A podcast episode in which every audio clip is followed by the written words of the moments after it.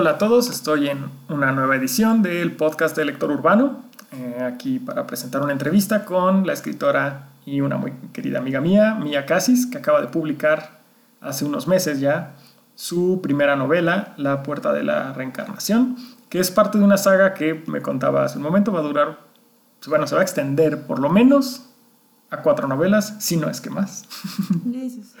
Entonces, bueno, aquí estoy con Mia Casis. Hola, bueno, ¿cómo están? Feliz de estar aquí, este, llena de comida, gracias por la oportunidad y la comida. Entonces... De nada, un gusto tenerte aquí. Y pues la idea es platicar un poquito de tu libro y... Sin manchar el mobiliario, claro. Y de tus experiencias como escritora reciente, ya publicada. no digo reciente de escribir porque ya llevas años en esto, pero... Bueno, primero que nada, pues cuéntanos un poquito de La Puerta de la Reencarnación. ¿Cuál es la premisa? ¿A qué personajes vamos a ver? Pues La Puerta de la Reencarnación es un libro para que me gusta llamarlo el género New Adult es como toda la, gente a la que ya creció y ya no nos gusta leer Young Adults, sino nos gusta verlos en, en otro tipo de, de, ¿cómo se dice? Como de acciones y de géneros y más cosas así. Entonces, eso es un poquito de lo que trata. Ya tienen deudas. Ya, ya tienen deudas, ya dejan de lado las cosas fantásticas por irse a trabajar porque no, no se pueden dar el lujo de que los despidan. Eso es muy importante.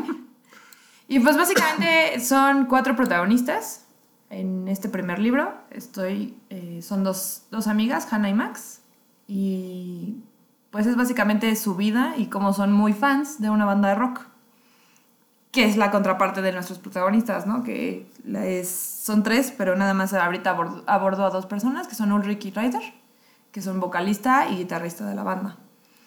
Y pues muy padre, muy bonito, de repente se dan cuenta que están unidos por una vida pasada o varias vidas pasadas y cómo tienen que resolver como todo ese karma que traen desde atrás. La cuestión aquí es que, aparte de que tienen que pagar sus deudas, eh, quería un poquito abordar cómo es el entendimiento de que estás dentro de una cuestión mágica, ¿sabes? O sea, es un poquito fantasía urbana, pero quería que el conflicto fuera mayor, no nada más de, ah, bueno, llega un chico muy guapo y me dice que todo es mágico y yo digo, ah, sí, claro, mamá, ya me voy, ¿no? me voy a subir a su moto y ya, ¿no?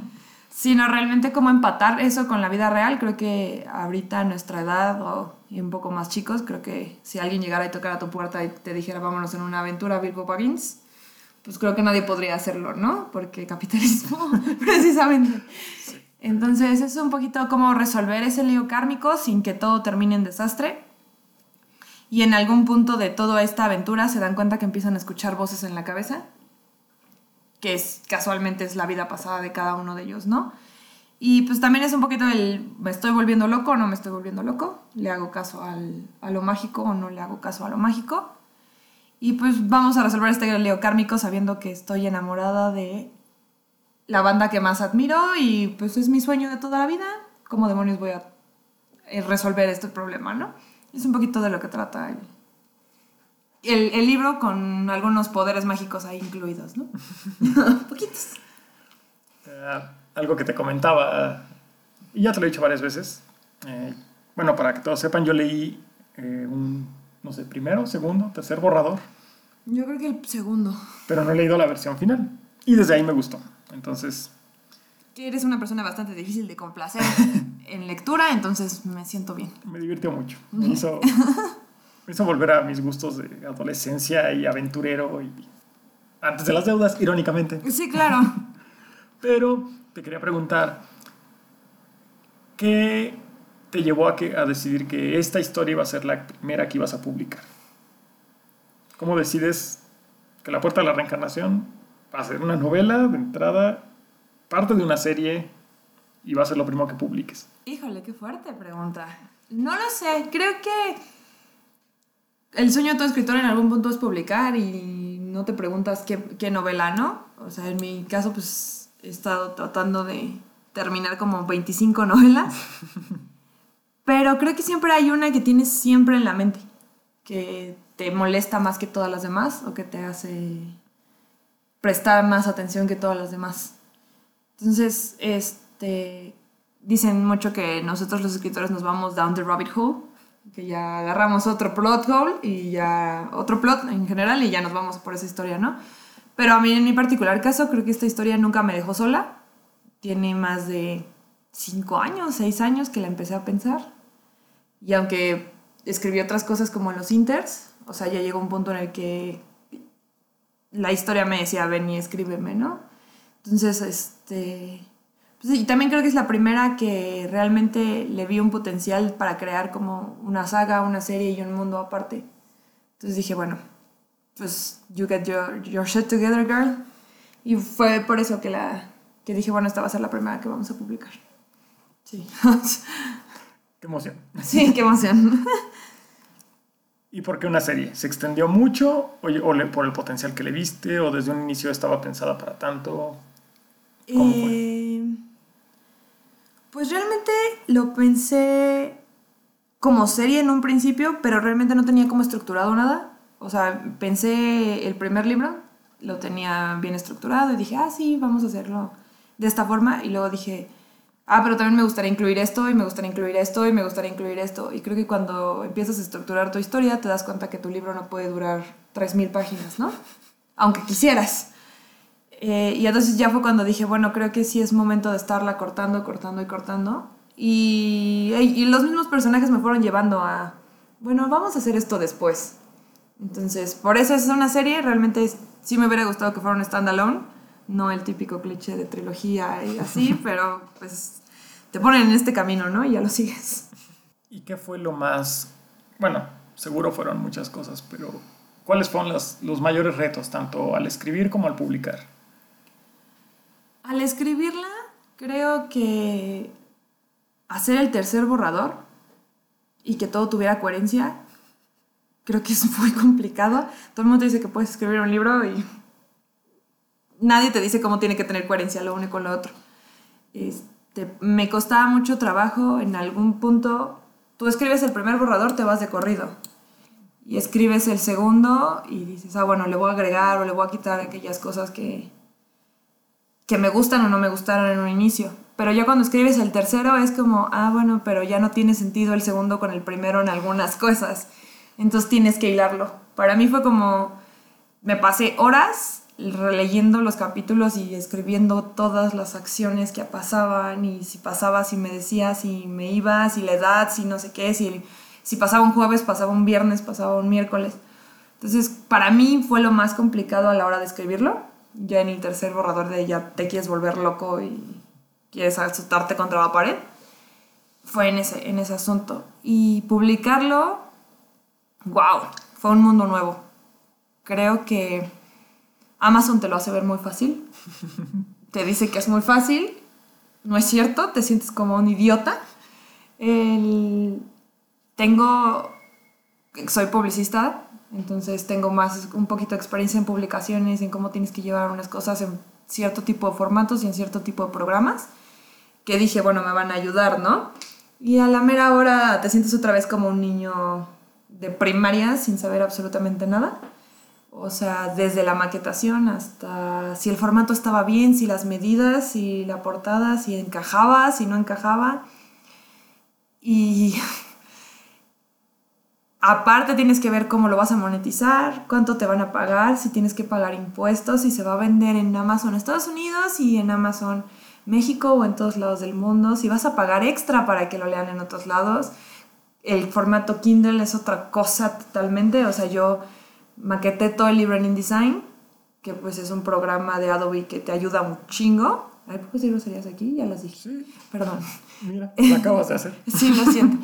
Es un programa de Adobe que te ayuda un montón y a la mera hora en Kindle, obviamente Amazon como que quiere que uses sus herramientas, entonces en InDesign no te lo acepta y te lo mueve todo, terminé maquetando en Word así sintiéndome como animal, este, o la niña más tarada, o sea, como en primaria. fue como una experiencia completamente nueva, creo que espero que ahora que me toque publicar, todavía falta mucho el segundo, ya no sea tan tan tedioso ni tan extraño como fue al principio, ¿no? Donde ah, aparte te tienes que esperar tres días para que salga en línea y si todo sale mal y si le encuentras un typo, Dios mío, yo lloraba, lloraba. Es una experiencia que Supongo que todos los escritores independientes tenemos que pasar y que le vas agarrando callo. Pero al ser la primera novela, aparte, tú esperas que todo salga correctamente y te das cuenta que pues no tienes ni idea de lo que estás haciendo, ¿no? Entonces pues solamente te dejas llevar.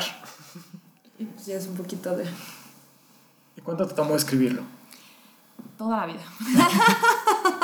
bueno, oficialmente. Oficialmente empecé la historia en 2013, por ahí de marzo del 2013. Este, pero fue un borrador muy en rough. O sea, realmente no. Ni siquiera había constituido personajes ni personalidades ni nada, solo sabía que pasaban ciertas cosas que quería que, yo, que pasaran, ¿no? Y lo empecé a estructurar, yo creo que ya en el 2016, un poquito, sí, más o menos, ¿no? 2015, 2016, tú me vas a decir mejor eso que yo, como 2016, ¿no? Luego lo volví a dejar un, montón, un montón de rato y ahora en, ¿qué estamos? 2019, 2018, 2017 desempolvé los primeros 15 capítulos que fueron los que tenía. Porque aparte estaba como muy trabada en una parte, no lo había pensado cómo hacerlo ni nada. Y los desempolvé y dije, ya se tiene que acabar esto. Y, y afortunadamente en mayo del 2017 terminé el primer borrador. Sí, no. Pero ya afortunadamente pues ya ahorita ya terminando el primer borrador ya sabes lo que va a pasar en las demás en los demás libros, entonces esperemos que no cueste tanto, otros cinco años, ¿no? Esperemos que no. Sí. Además dejarías a mucha gente esperando. Espero. ¿Recuerdas qué fue lo primero que escribiste? ¿Alguna escena? ¿Fue algo que sigue en el libro o algo que ya ni siquiera está? Cambió la posición. Al principio de mi prólogo, ahorita ya no es el prólogo, es como la primera parte de como el primer capítulo de mi la segunda parte del libro está dividida en tres partes. ay, no es cierto, ya ni siquiera es esa parte, es otro capítulo. O sea, completamente diferente. O sea, fue lo primero que tuve que sacar de mi mente y que yo juraba y perjuraba que iba a quedar como prólogo, tú no me vas a dejar mentir. Y ahorita ya mm, terminó total, o sea, se quitó totalmente la relevancia que yo creía que tenía, ¿no? Pero sí fue lo primero que escribí. ¿Y qué tanto te llevaron los personajes por donde quisieron? ¿Y qué tanto tú sabías a dónde había que, que llegar, por ejemplo, al final o en ciertos puntos de la historia? Pues hicieron lo que quisieron. Ah. este. Pues básicamente. Los personajes siempre hacen lo que quieren, ¿no? Tenía yo una idea muy, muy estricta de a dónde tenían que llegar pero fue como ponerme de acuerdo con ellos, es tienes que llegar aquí, tú como quieras llegar, llega. Y real, o sea, tenía un... Empezaba de una forma, o sea, en el primer borrador eran de una forma y terminaron, ya en la versión final terminaron siendo completamente otra cosa, que creo que también les ayuda mucho a, espero que, se, que son personajes individuales, ¿no? Y son muy diferentes los unos a los otros. Pero sí, básicamente fue un, ok, tú vas a llegar aquí al final y vas a hacer esto, como quieras llegar, tú lo decides. Y así a veces de repente terminaba yo el capítulo y ya habían hecho algo que yo no ni había pensado que iban a hacer y ahora, y es lo que te digo, ¿no? Y vuelvo a acomodar y ahora que tenga coherencia aquí. Y mencionabas hace un momento lo de este género de New Adult, ¿no? Y que es como para el Young Adult ya crecidos. Sí. Y es algo que me lleva a algo que habíamos platicado hace un poco de tiempo, de cómo hay ciertos géneros, ciertos aspectos también en literatura, temas que luego suelen ser muy criticados, ¿no? que hay cierto sesgo en, su contra, cierto... Mm, como una especie de disgusto generalizado o que se trata como si fuera muy infantil o inválido. Por ejemplo, puede ser la fantasía, puede ser eh, los fics, puede ser un sinfín de cosas, ¿no? Y en cada generación puede haber algo nuevo o distinto que pase lo mismo. Como decías tú, ¿no? La música, cuando ahora los metaleros son los que ahora no les gustan la música de ahora, de los chavos de ahora, ¿no? Y en 30 años a los reggaetoneros no les va a gustar lo que haya nuevo. Tanto lo de New Adult como el tener elementos de fantasía urbana, tener a las chicas y a la banda de rock, o sea, muchas cosas que se, se prestan al cliché. ¿Cómo lidias con eso? Pues, ¿cómo lidias con tanto la crítica ignorante que te pueden hacer sin saber de qué va tu libro, o como con el hecho de tener la seguridad de yo quiero escribir esto y no me importa lo que diga el mundo. Wow. Tratando de no tirarte de un puente, le digo de eso. Este, creo que una de las cosas principales, vengo del mundo del fanfiction, este, donde hay cosas como el cliché al por mayor.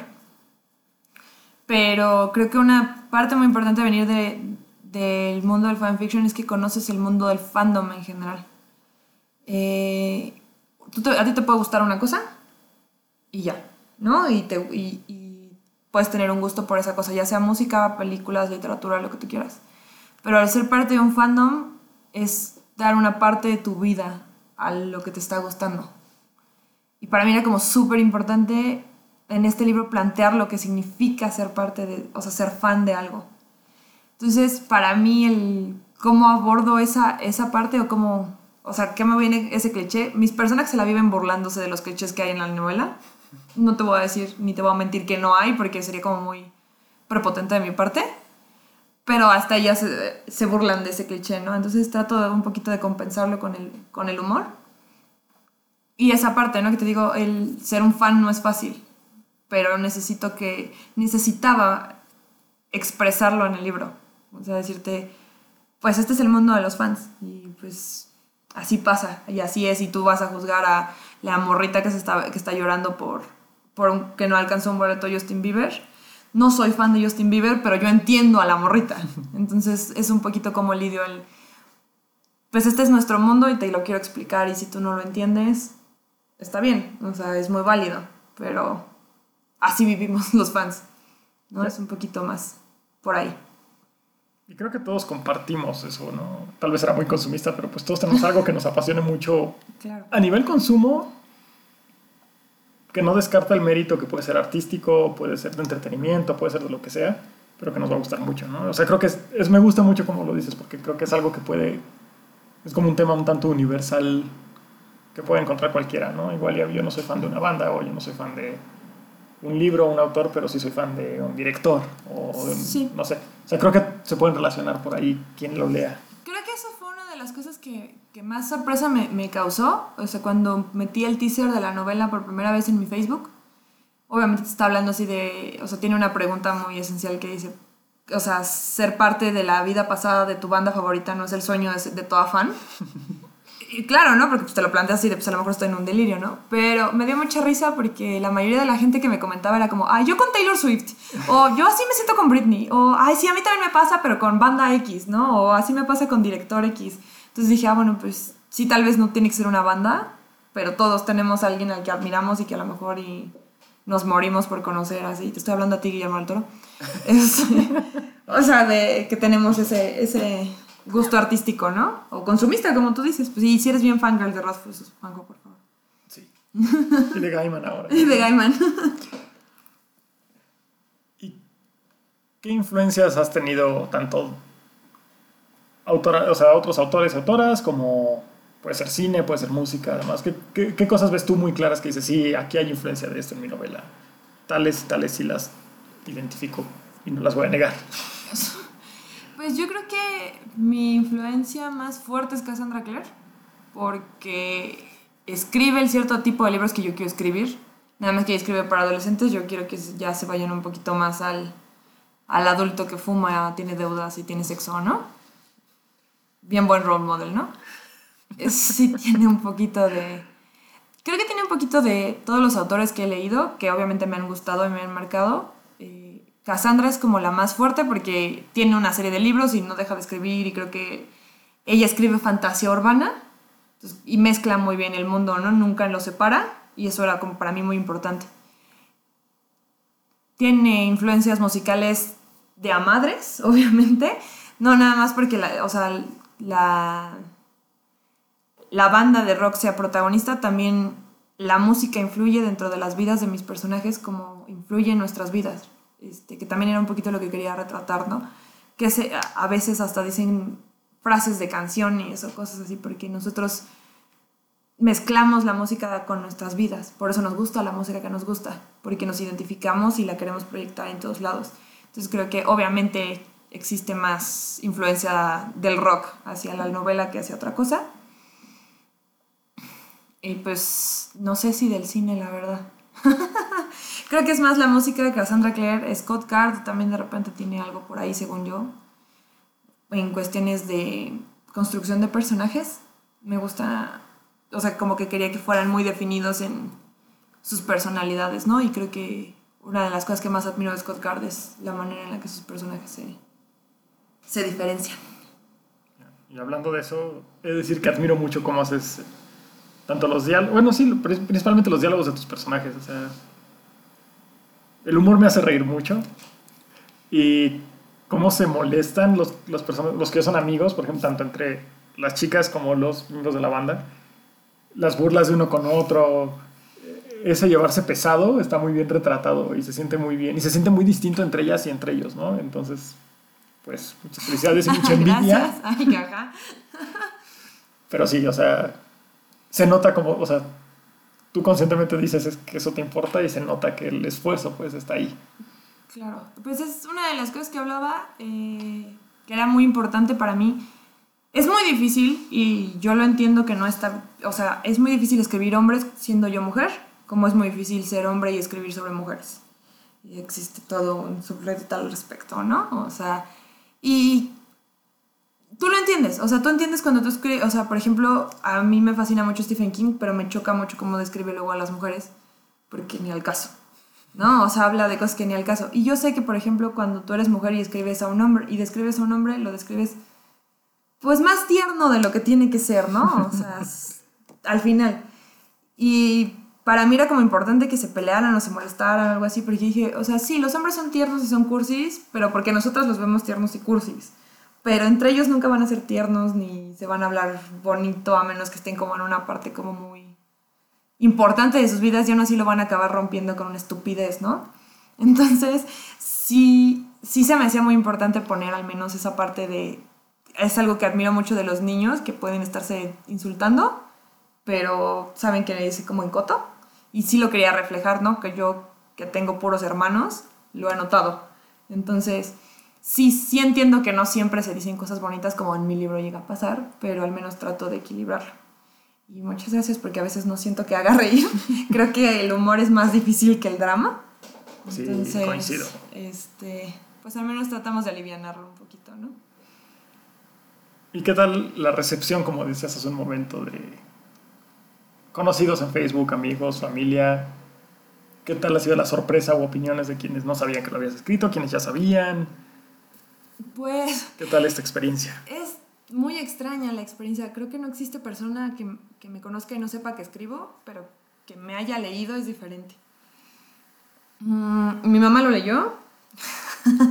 Fue muy extraño, pero le gustó mucho porque decía que no sabía que podía hilar las cosas como las hilé. Dado que tiene tantas escenas de sexo, me dio un buen de pena, pero bueno, ahora le va. Hay muchas personas que ya me han leído por trabajos de fanfiction y que tienen mucha fe y que, o sea, que a mí de repente pues te da como la inseguridad del escritor y todo, que me han dicho es que te he leído desde que te conozco, desde, creo que la primera vez que publiqué un fanfiction tenía 22 años, 21, 22, y me leen desde entonces. Entonces me dice, entonces he leído todo y todo me ha encantado, o sea, es una estupidez, o sea, que no me gusta la novela, ¿no? Eso está muy padre. Hay personas en las que pues, la verdad nada más me dijeron así de, ay, sí, ya no empecé a leer y ya no me volvieron a decir nada, malditos. Respondan, por favor. Y hay otras que me dicen, güey, me fui de picar, me, me, piqué y me gustó un montón. Recibí un otro comentario muy parecido al tuyo de si se nota como la hermandad entre ellos. Tengo mucha recepción hacia la banda por parte de las niñas, entonces creo que es... está bien, ¿no? Y, y eh, me ha sorprendido. La verdad es que tampoco esperaba el apoyo que, que, he estado recibiendo este, desde que se publicó, que pues, fue en septiembre. O sea, que yo dije, bueno, nadie me va a pelar y, y, todo. Y la verdad es que mucha gente que a lo mejor no hablo tan seguido con ellas o no los veo, ya lo compraron y ya lo están leyendo. Entonces, pues eso está padre. O sea, yo no entiendo que no le vas a gustar a todos. Y todos tenemos un gusto diferente en literatura pero pues si le llega a gustar a uno y ese uno le dice a otros tres y la cadena de lectores se hace hermosa, pues creo que estás haciendo algo padre, ¿no? Entonces, pues ahí vamos. Y vaya que ahí vas. y ahorita que mencionabas, como también básicamente todas las personas que te conocen saben que escribes. Y quería preguntarte cómo fue que empezaste a escribir, a qué edad y qué te llevó a hacerlo. Wow. La primera vez que concebí escribir como tal tenía nueve años. E hice una obra de Sailor Moon. Muy importante, obviamente. Es... Ni me acuerdo qué se trataba, la verdad. Eh, ¿Qué me llevó a escribir? O sea, bueno, ya como tal, creo que mi, primera novela, que obviamente nunca la terminé ni nada, la empecé a escribir a los 12, 12, 13, por ahí. Y lo que sucede es que como que toda la vida he sido, me ha gustado leer. Mi mamá me inculcó mucho el, y no el hábito, sino que más que nada ella lee mucho. Entonces yo la veía y yo quería mis libros y al principio cuando era muy niña pues nada más te puedes, o sea, ella nada más tenía acceso a darme libros muy pequeños, ¿no? De pues, literatura infantil acá muy extraños. Lees el principito lo que tú quieras, pero no es lo mismo, ¿no? O sea, y aparte todavía no, no concibes el tipo de género que te gusta. Y ya un poquito más grande, mi mamá me compró la piedra filosofal y valió madre, ¿no? Entonces, este, creo que mis ganas de escribir nacen de la, de la necesidad de crear algo. O sea, por ejemplo, si a mí me gustaba o no me gustaba una parte de un libro, entonces yo quería hacer mi parte del libro. O yo quería que pasaran las cosas que yo quería que pasaran. Y la única manera en que pudiera pasar o hacer o lo que sea, pues era escribiendo. Y la primera vez que concebí una historia que dije, bueno, va a pasar esto y van a hacer esto y van a tener poderes y así. Porque creo que al comprarme, o sea, mi mamá me compró Harry Potter y la piedra filosofal, pero no fue el único libro que me compró. O sea, ya ahí se agarró y me compró 25 mil libros de fantasías y me compró El Señor de los Anillos, me compró Eragon, me compró, o sea, me empezó a comprar libros de fantasía porque dijo, a mi hija es de estas, o sea, le gustan estos, le voy a comprar nada más de estos, ¿no? Entonces ya, o sea, como que te agarras ese género y dices, sí, esto, es lo mío. Y creo que la primera vez que ya dije, ok, van a tener estos poderes y va a pasar esto y van a hacer este mundo y todo, estaba yo de vacaciones y no tenía nada que hacer. No había tele, no había radio, no había nada. Y no traía yo ni un libro. Y dije, bueno, lo voy a hacer yo.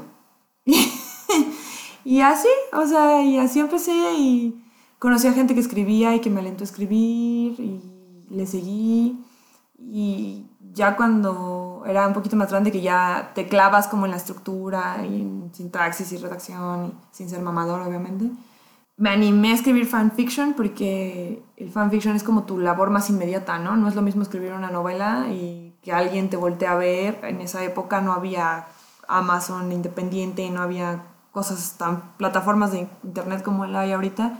Y el fanfiction tú lo posteas en un foro y le rezas a Odín que te, alguien te voltee a ver, ¿no? Y cuando empecé a postear el fanfiction, empecé a tener un montón de respuesta. Muchísima de la que yo esperaba.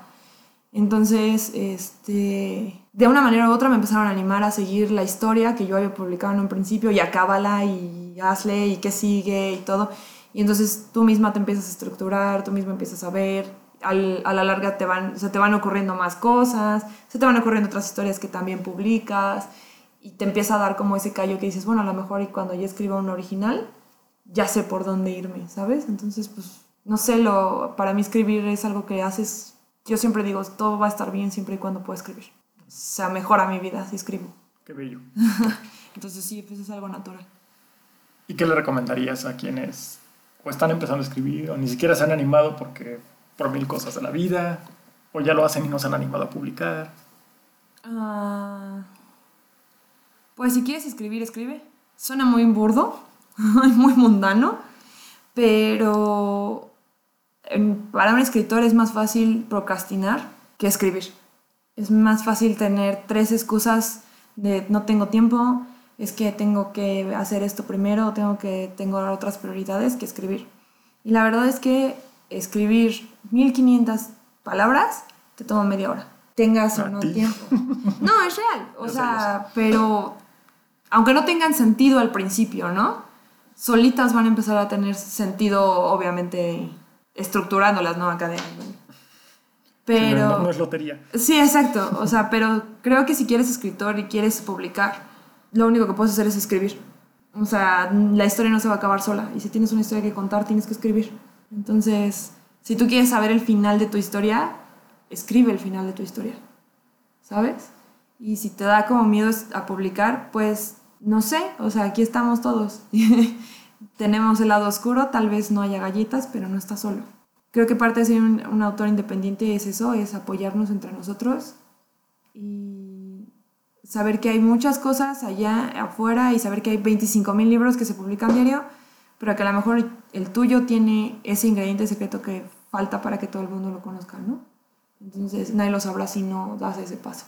Un poquito antes de empezar a grabar platicábamos de cómo muchas cosas como fanfics son criticadas y muchas cosas como la literatura independiente, a diferencia de música, a diferencia de incluso el, el valor que le da a la independencia en otras expresiones artísticas, en literatura es algo que aún falta mucho, ¿no? Mucha gente si no traes un sello editorial que te respalde creen que no tiene calidad cuando la calidad es independiente de eso.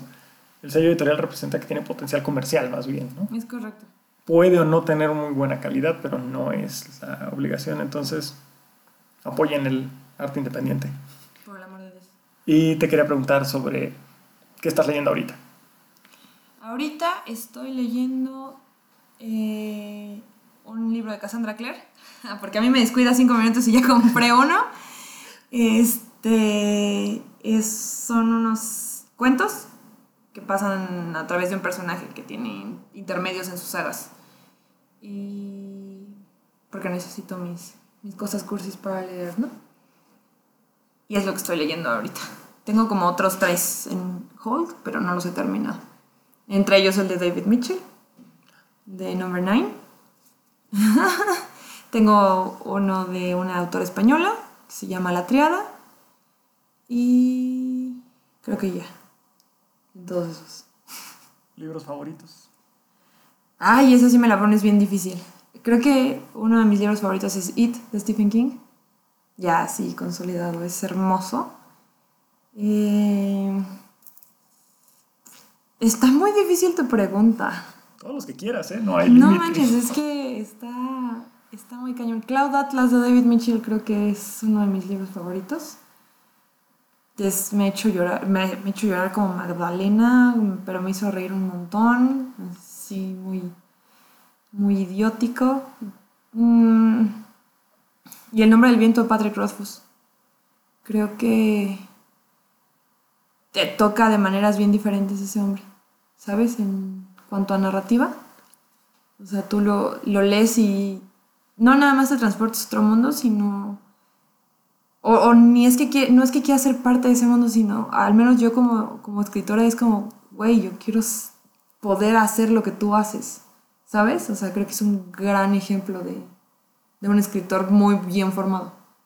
Entonces, las cosas que te transmite con lo que él describe, tanto música, sentimientos, aprendizaje, comida, lo que sea, o sea, es como si- tiene una escena, no me acuerdo si es en El nombre del viento o en el, Temor. el temor de un hombre sabio, donde combate contra un contra los malos, digamos, y está en medio de una tormenta y cae un rayo y, y un árbol.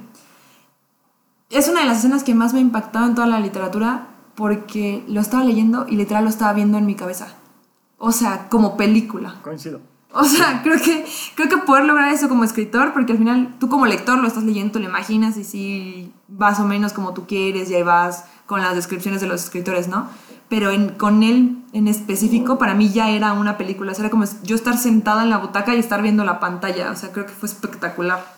O sea, lograr eso. Coincido con esa escena, es muy, muy- está muy bien hecha. Sí, sí, sí. Tiene un es balance de tensión, horror, Y cómo acción. pasan las cosas, sí, la- las acciones, el diálogo, no, está... ¡Wow!